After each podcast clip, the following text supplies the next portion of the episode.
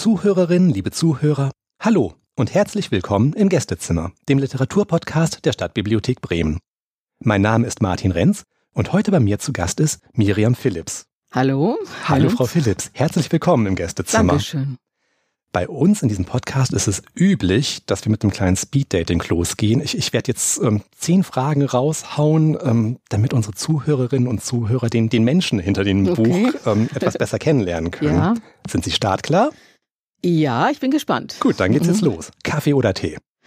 Tee. Ich habe 15 Jahre lang in England gelebt. Ich trinke Tee mit Milch. Und zwar literweise. Und ist das Glas dabei halb leer oder halb voll? Halb voll. Ich bin ein positiver Mensch, kann ich nicht anders sagen. Ja, wie schön. Ich gehe mit Optimismus an die Sachen ran. ne? Prima, das sind mir die liebsten Gäste hier. Lerche oder Nachtigall? Das erinnert mich an Shakespeare. Natürlich. Mhm. Äh, Ich bin die Nachtigall. Ich arbeite am liebsten nachts, wenn es ganz still ist. Und das ist immer ein bisschen schmerzhaft, wenn ich dann morgens für die Arbeit aufstehen muss. Mhm. Ja. ja, Sie haben mein Mitgefühl. Ja, das äh, irgendwie harmoniert das nicht so gut. Nichtsdestotrotz. Mhm. Thriller oder Liebe? Ähm, Thriller, muss ich sagen. Also ich liebe es spannend. Äh, Liebesromane lese ich weniger, Familienromane eher auch. Mhm. Das gilt auch fürs Schreiben oder nur fürs Lesen? Ähm, das gilt auch für Schreiben. Ich schreibe vor allen Dingen Krimis und spannende Geschichten oder auch lustige. Also ich erfreue auch gerne die Leute. Ich finde es gut, wenn die Leute lachen Schön. und ich sie zum Lachen bringen kann. Okay. Gut, Shakespeare hatten wir jetzt schon, jetzt kommt Goethe. Faust oder Mephisto? Ähm, als Krimi-Autorin interessiert mich das Böse am Menschen. Also Faust? Mephisto. Mephisto, ich glaube, dass wir alle so einen kleinen Mephisto in uns haben. Ja. Mhm. Bleistift oder Schreibmaschine? Ähm, Notizen mache ich mir mit Bleistift, Kugelschreiber, was auch immer. Äh, aber ich schreibe am Computer. Natürlich. Mhm. Spontan oder mit Plan? Ähm, mit Plan. Ich schreibe mit Plan, weil ich vor allen Dingen Kurzkrimis schreibe. Äh, aber die Figuren entwickeln manchmal ein Eigenleben und Mhm. lenken mich in andere Richtungen, als ich vorgesehen Ja. hatte. Mhm. Leipzig oder Frankfurt? Ähm, die Buchmesse meinen Sie wahrscheinlich. Ich fand äh, beide spannend. Also äh, ich Leipzig ist vielleicht ein bisschen überschaubarer und ein bisschen netter, äh, aber ich finde beide spannend. Sowohl als auch, höre ja, ich daraus. ja, ja. Schön. Werder oder Bayern? Ich bin Bremerin. Hier kann es nur eine Antwort geben. Ja, wirklich Ja, wahr. wunderbar. Also ich, ich kann selber kein Fußball spielen, aber ich gucke mal gerne zu und ich äh, bin auf jeden Fall Lokalpatriotin. Das ist gar keine Frage. Okay, die letzte Frage ist keine, sondern vervollständigen Sie bitte. Wenn ich gerade keinen Podcast aufnehme, dann Ähm, dann lese ich, dann unterrichte ich Englisch und Spanisch. Äh, dann korrigiere ich Massen an Klausuren. Dann reise ich, dann treffe ich mich mit meinen Freunden und dann ähm, spiele ich in meiner Band. wow. Und Sie haben auch noch Zeit, Geschichten zu schreiben. Ja, Wahnsinn. äh, aber immer nur zwischendurch. Ne? Deswegen schreibe ich Kurzgeschichten, Mhm. noch keinen Roman, äh, aber ich habe viele kleine Geschichten geschrieben. Haben Sie heute auch eine Kurzgeschichte mitgebracht? Äh, ja, ich habe heute eine etwas ältere Geschichte mitgebracht. Das heißt etwas ältere, die ist zwei Jahre alt ungefähr oder anderthalb. Boah, das ist ja noch jung. Ja, die stammt aus der Anthologie Tödliche Hanse Mhm. von Tobi Martins herausgegeben und Gesa Reichstein. Und ist bei Temmen erschienen. Ich lese also etwas Bremisches, habe ich mir gedacht. Wunderbar.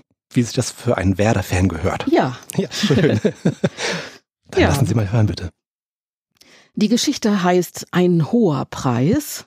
Und das Schöne am Schreiben ist, dass man sich ja in ganz andere Ide Identitäten hineinversetzen kann. Ich bin diesmal ein junger Mann.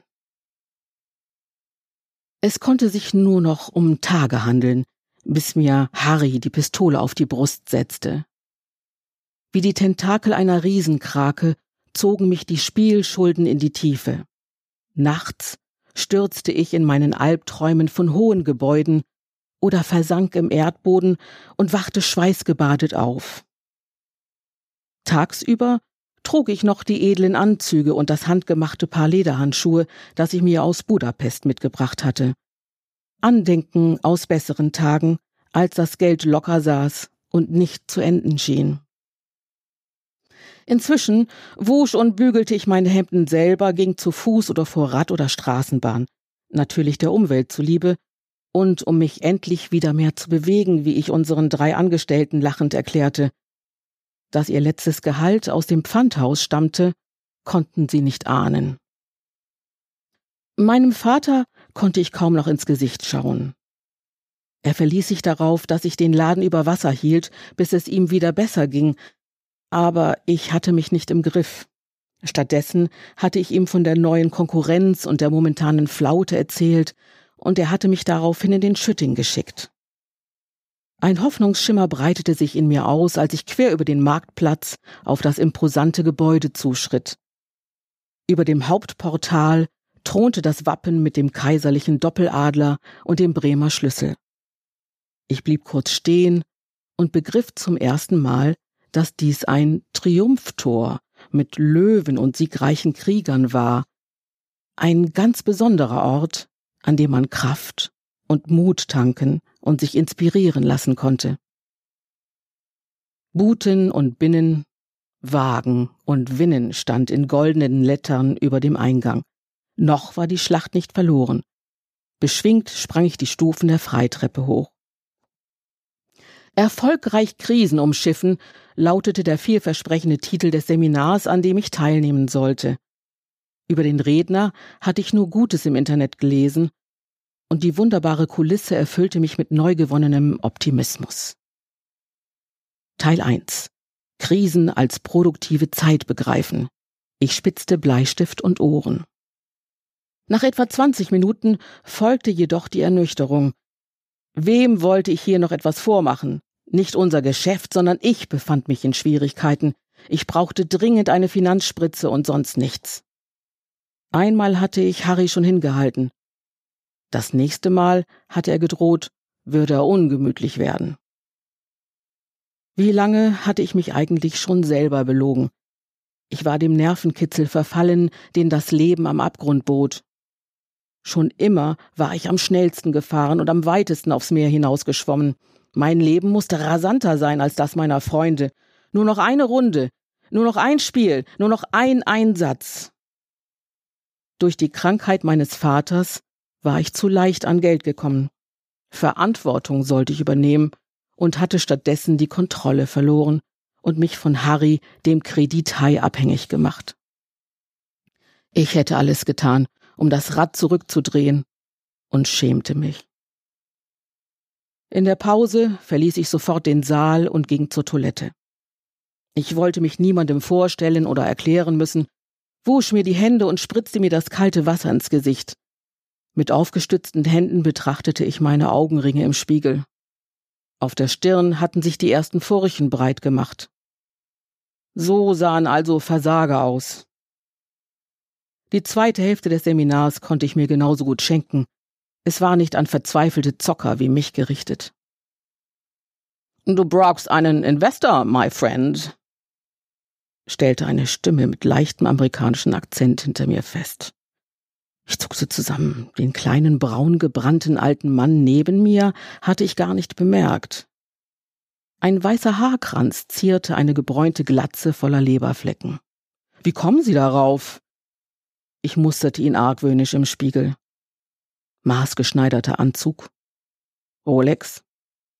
Ich hatte nicht die geringste Lust, mich mit diesem schrägen Vogel zu unterhalten. Machte er sich etwa über mich lustig? Er verzog keine Miene. Dafür muss man kein Hellseher sein.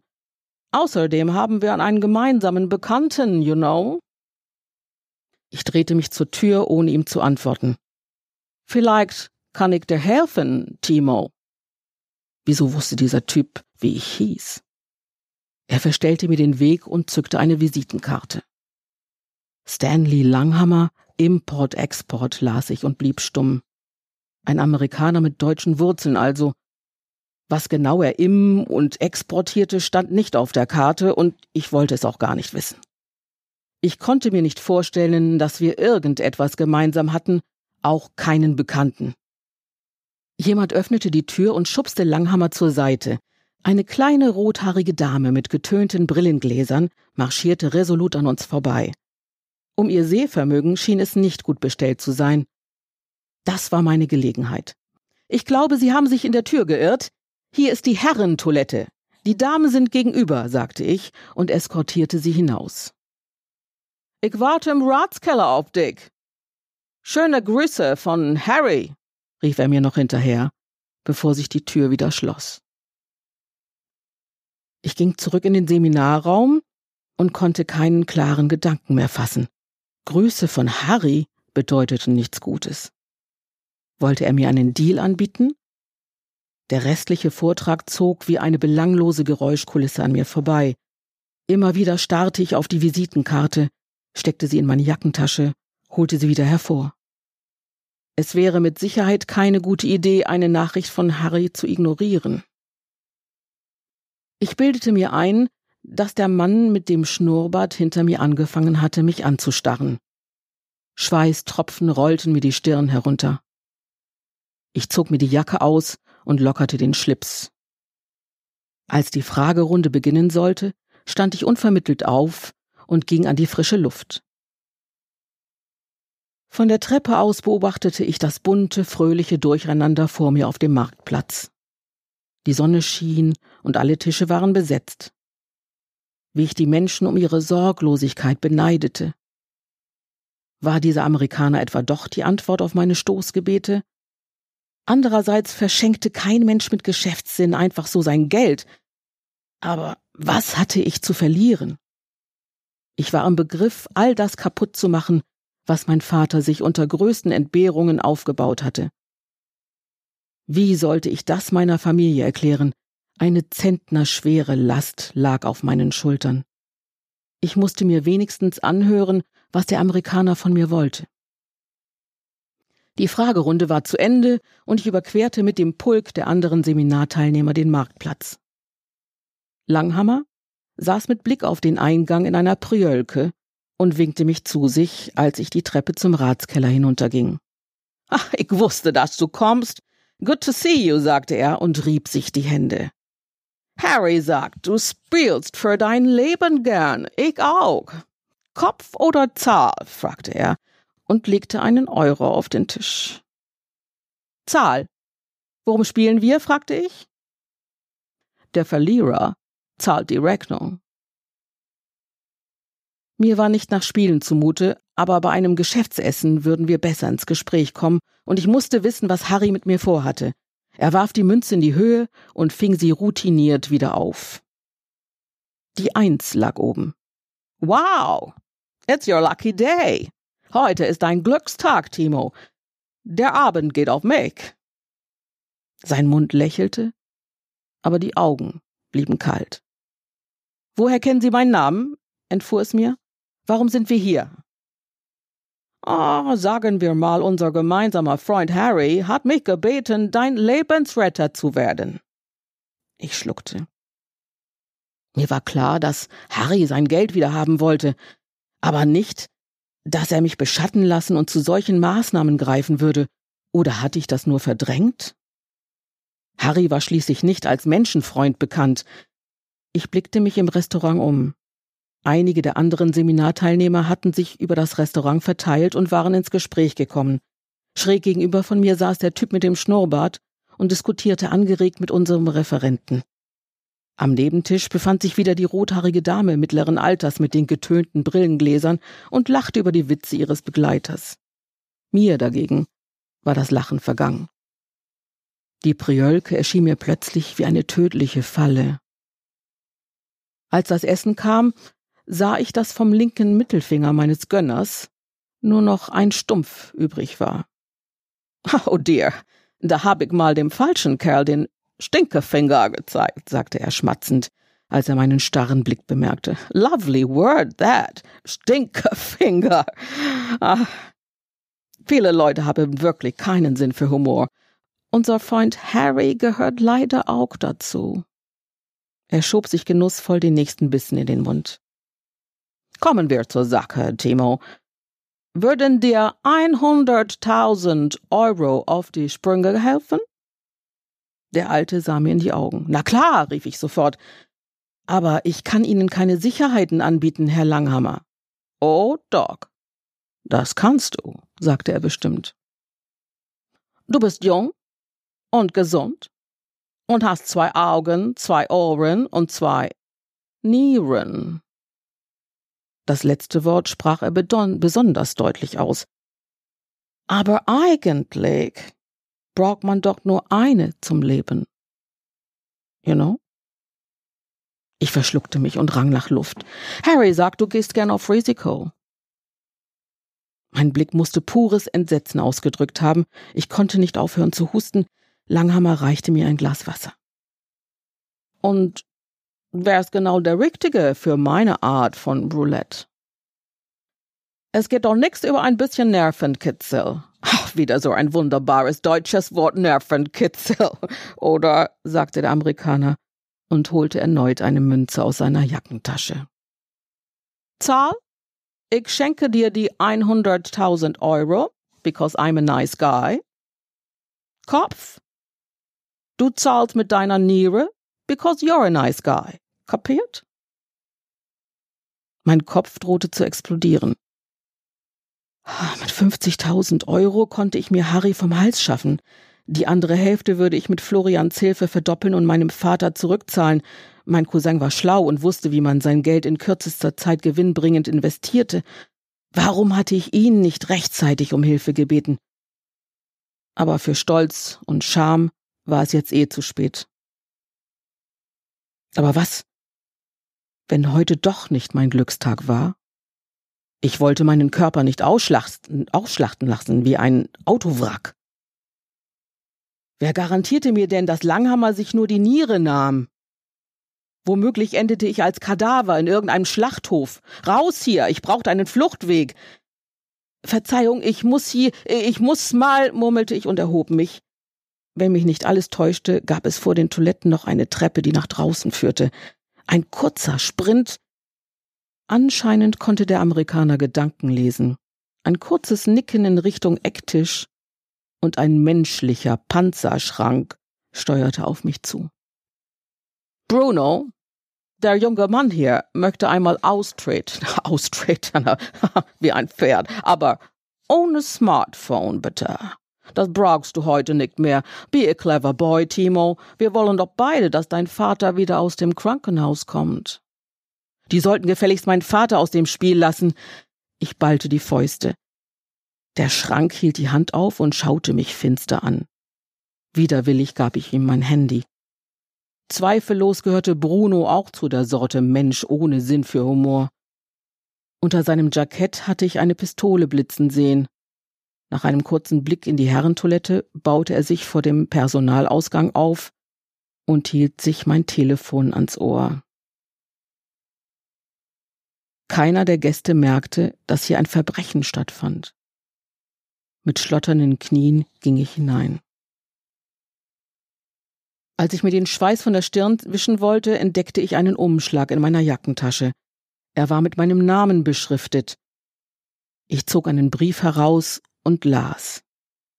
Ich kenne Stanley Langhammer. Haben Sie Schulden, die Sie durch eine Lebensspende tilgen sollen? Ja, die hatte ich. Die Münze hat zwei identische Seiten, Sie haben keine Chance. Langhammer verdient sein schmutziges Geld durch Organhandel. Spielen Sie mit. Ich werde Sie nicht aus den Augen lassen. Versuchen Sie, ihn mindestens zehn Minuten lang in ein Gespräch zu verwickeln. Meine Helfer sind schon auf dem Weg. Your friend. Ich starrte den Brief ungläubig an. Dann zerriss ich ihn und stopfte ihn unter die Papierhandtücher. Wer war dieser Friend? Ich wusch mir die zittrigen Hände und bemühte mich, nicht in Panik zu geraten. Worüber sollte ich mit einem Organhändler zehn Minuten lang reden? Die Härchen an meinen Unterarmen richteten sich auf. Dann zwang ich mich, wieder hinauszugehen. Bruno schaute gerade einer hübschen, schwarzhaarigen Kellnerin hinterher. Blitzschnell schlug ich einen Haken und rannte um mein Leben die Treppe hoch nach draußen. Geschafft! Eine eiserne Hand ergriff mich an meinem linken Oberarm. Ich schrie auf.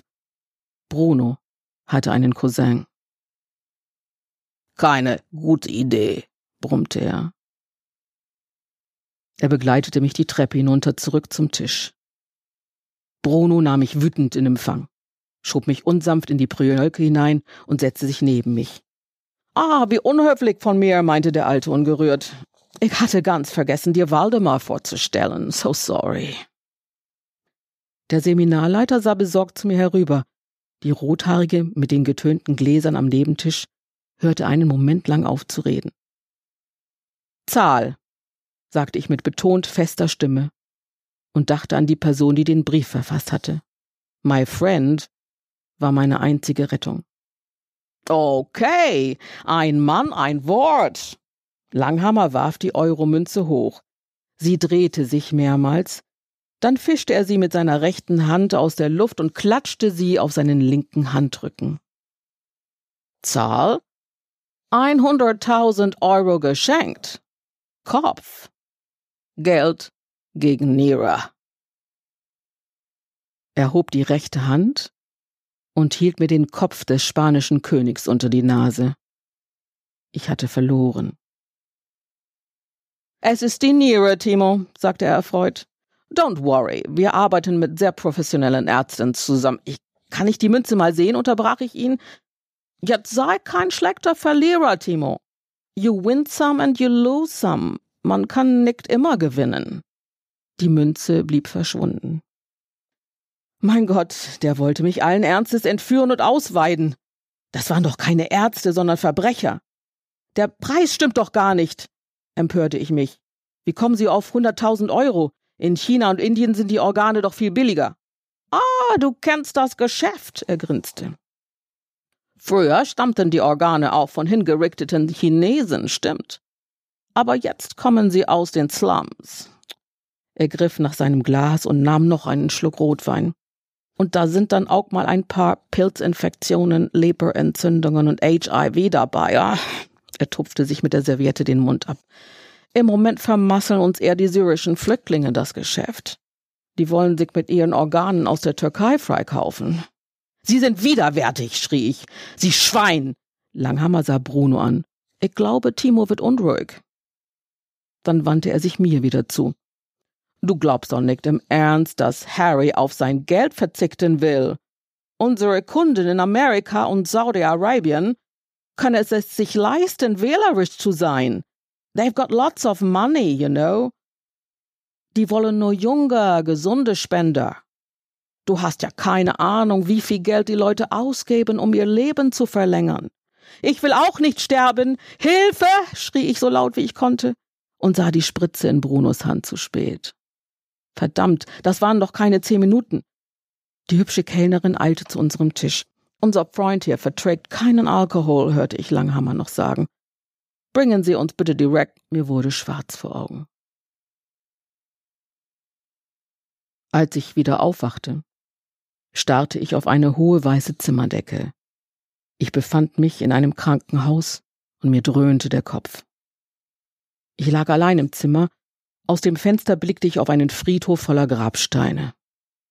Es dauerte eine Weile, bis ich den letzten Abend in meinem Kopf rekonstruieren konnte, der Redner, die Seminarteilnehmer und die Kellnerin fiel mir wieder ein. Hatten sie gemerkt, was vor sich ging? Oder waren sie alle auch nur Teil des Spiels? Hatte ich den Amerikaner lange genug aufgehalten? Ich versuchte mich aufzurichten. Schmerzen. Vorsichtig befühlte ich Bauch und Rücken.